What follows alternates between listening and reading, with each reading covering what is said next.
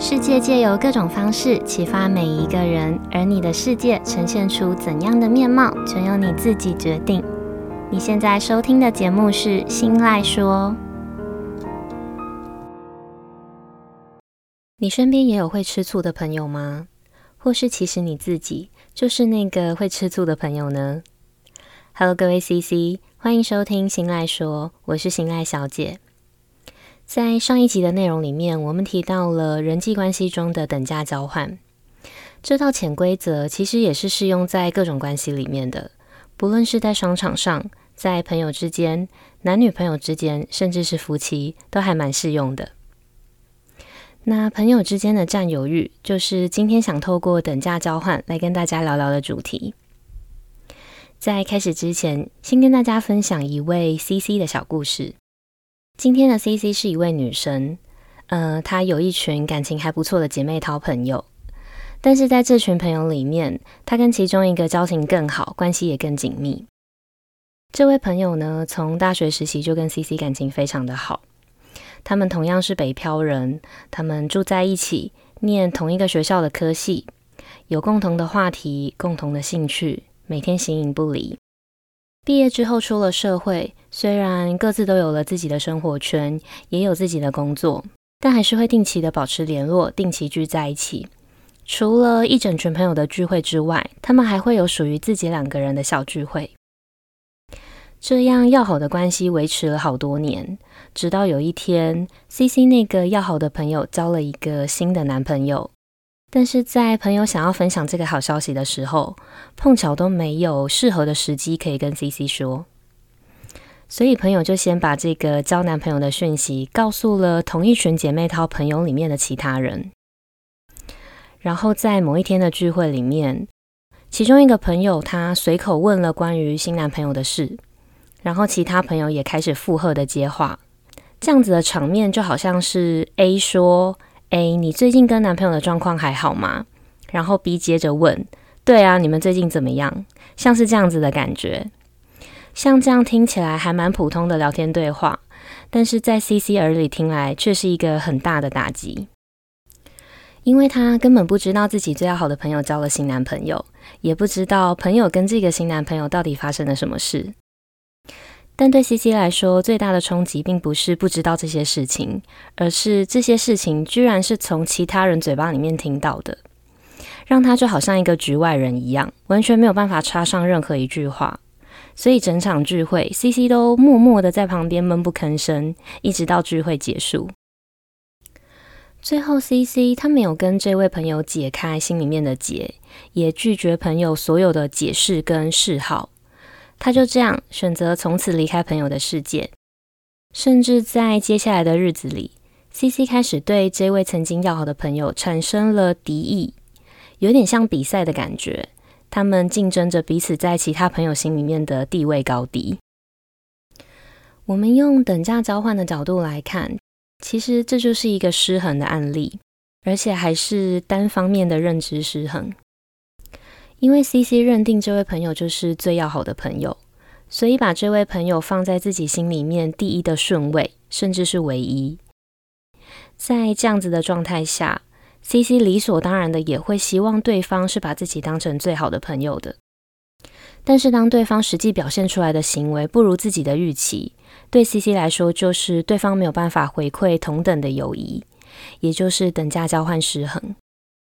所以故事里的 CC 最后选择用降低对方在自己心里面的排序的这个方式来平衡这个等价交换。只是我觉得 CC 忽略了一点，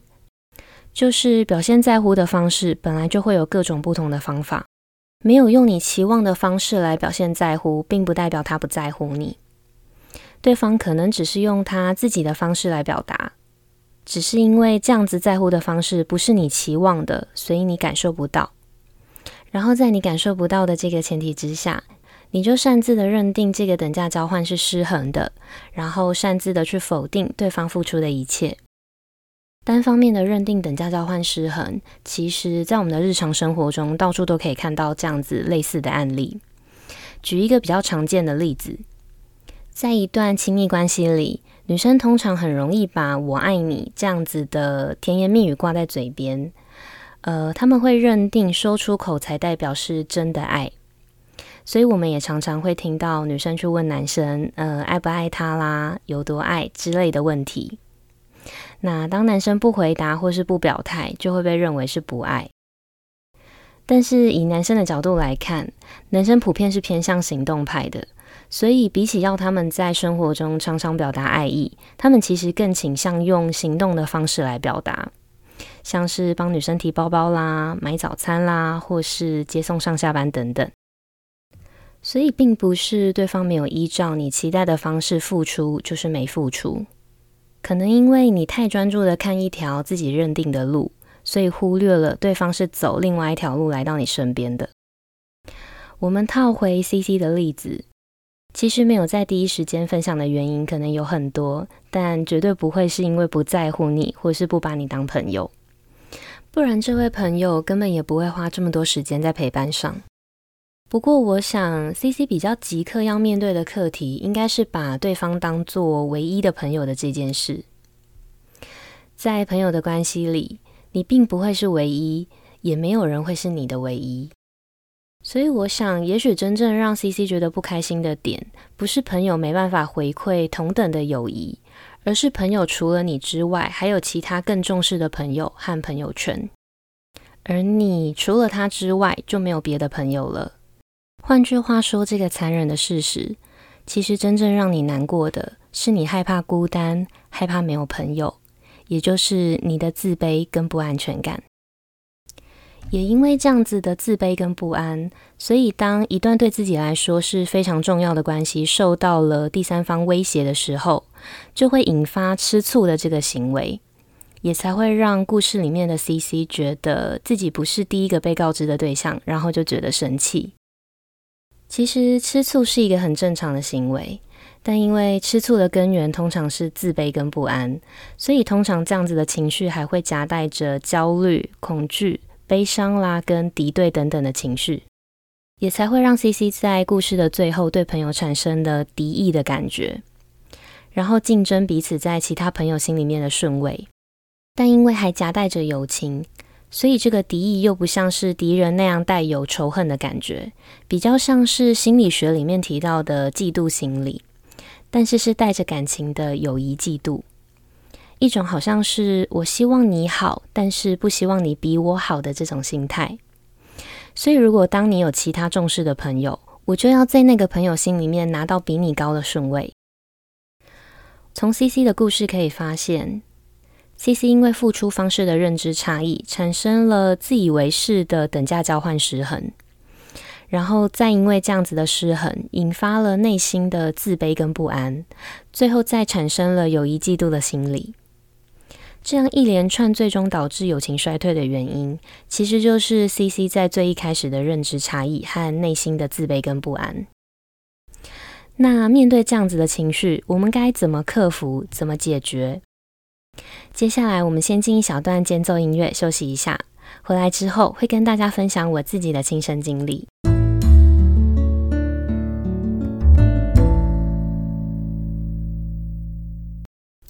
不知道正在收听的你有没有办法想象？我也曾经是一个对朋友有很强的占有欲的人。我在高中时期也有一个每天形影不离的朋友，是去福利社或是上厕所都会一起去的那种要好的关系。也因为这样子的相处模式，让我很依赖，也很习惯这种友谊关系。所以我对这位朋友有很强烈的占有欲望。有一点像是女朋友式的朋友关系。他在上课的时候跟别人传纸条，我会想要知道他们在传什么，在聊什么。他出去玩没有约我，我会直接生气。就连最后他跟班上一位男同学交往，在校外教学的时候，因为要两个人分成一组，我都会因为他想跟男朋友在一起，然后觉得被抛弃，然后愤怒。但那个时期的我不知道要怎么面对自己的情绪。我更不知道是什么原因造成这些情绪的，所以其实那个时候，我让这位朋友吃了蛮多的苦头的，一直到现在想起来，都还是觉得蛮对不起他的。高中时期的友谊模式就这样被我带到了大学，但是大学时期的朋友，因为大家都各自修不同的课，参加的社团也不一样，有些同学还要打工，所以每个人都有属于自己的生活圈。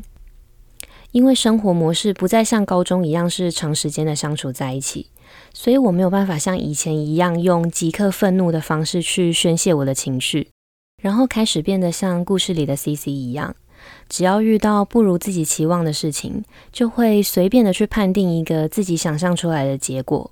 然后再把这些结果造成的情绪全部都往肚里吞，最后任凭情绪在肚子里面烂掉。一直到我遇到了现在的男朋友大叔。大叔他的工作是写 coding 的工程师，对他来说，每一件事情、每一个情绪，都好像是在找城市的 bug 一样，是有原因的。只要找到原因，就可以想办法去解掉。所以大叔很常在我情绪化的时候问我为什么？为什么会生气？为什么会难过？是因为什么事情引起的吗？会不会只是自己的想象呢？那为什么不问问对方的意思呢？类似像这样诸如此类的问题。一开始我会觉得这些问题蛮烦的，也很多余。后来自己也开始慢慢习惯这种模式，然后变成就算他不问，我也开始会在心里面先问自己一轮，遇到想不通的，才会再说出来问问别人的想法。这个反问自己的过程，最后还让我发现，其实很多时候想法放在心里面反而是杂乱的，说出来不一定是要讨论，而是要帮自己理清思绪。这也是为什么我想要做心赖说这个频道，因为说给你们听的同时，也是又在说给我自己听一次，用问问题的方式，让自己去回答内心真实的想法，再借着一道一道的问题，慢慢的往回推。最后去推出情绪的根源，也就找到了城市的 bug。找到 bug 之后，才可以对症下药。最后我发现，原来我渴望独占朋友的这个欲望的根源，其实就像故事里面的 CC 一样，是因为自卑。因为自卑感作祟，导致我没有自信，所以害怕失去，也害怕被抛弃。但是这些害怕又都是自己想象出来的。只是因为朋友没有依照我预先设想的规则走，我就任意的去判断对方是因为不在乎我，不把我当朋友。但这对朋友来说其实是很不公平的，因为我不说，他们永远不知道要怎么替自己反驳。在不沟通的情况下，朋友也只是会觉得我是在把他们推开，然后慢慢的变成一个恶性的循环。所以我想要摆脱对朋友的这个占有欲的心态。可以先从相信这段友谊开始。你要相信你们之间的友情没有你想象中的脆弱，相信你是可以说出你所有感受的。说出来的这个动作是为了不要让你自己困在想太多跟怀疑对方的情绪里，也等于是有机会可以让彼此说出各自的心里话。在真诚的沟通之后，你心顺了，也才会有信心的去拓展更多的交友圈。在从不断的拓展交友圈的过程里面，去慢慢的发现，而且去建立自我的价值，然后才可以把集中在单一或者是特定的朋友身上的感情跟占有欲打散，慢慢的去克服内心的自卑跟不安，最后真正的摆脱占有欲。其实总归一句话，就是找到你不开心的原因，然后把这些想法说出来跟对方讨论。我们回过头来看 CC 的例子，CC 其实可以试着跟朋友坦白的说出自己不开心的原因，因为这样子的坦然，才可以让自己诚实的去面对自己吃醋的情绪，然后发现自卑的源头。十岁的时候，我们觉得下课会约去一起上厕所的人才是朋友；二十岁的时候，我们觉得上课会帮忙偷点名的人才是朋友。到了三十岁，我们又觉得朋友不是他为了我们做了什么可歌可泣的大事，而是愿意把时间花在我们身上，陪伴我们、听我们说话的人，这样的人才是朋友。就是因为每个人在成长的各个阶段里，都会因为环境和遇到的人事物不同，而有不同的价值观跟认知，所以才更显得沟通的重要。友情其实就像爱情一样。吃点小醋是很正常的事，但是最重要的还是不要因为认知不同造成误会，然后伤害到友情的核心。好，那以上就是今天日常这件小事想分享的内容。不知道今天 CC 和我自己的这两段故事，有没有让听完之后的你产生共鸣的感觉？如果有的话，希望能够给你一点帮助，或是你身边刚好也有被占有欲的心态困扰的人，分享这集的内容，说不定能够帮助到他。那如果你也有其他小故事想跟我分享，或是愿意成为我 Podcast 里面下一集内容的主角 CC，都非常欢迎你到我的 Instagram 私讯告诉我。我的账号是 Miss 点 Isoland，M I S S 点 I S O L A N D。日常这件小事这个系列，接下来也会持续的借由生活中的大小事或各种故事来分享我的观点跟想法，希望能够透过节目的分享，激起每个人心中反思以及成长的力量。如果你也喜欢我分享的内容，希望你能够把这份支持化作实际的行动，到新赖说的 Apple Podcast 节目上评价五颗星，跟留下想对我说的话，或是把这个节目分享出去。你的每一个小小的举动，都有可能让这个节目被更多人听见，当然也会成为我继续录制优质内容的动力。最后，希望大家都能跟朋友保持良好而且健康的关系。那今天的节目就到这里结束喽。感谢收听到最后的你，我们下次见，拜拜。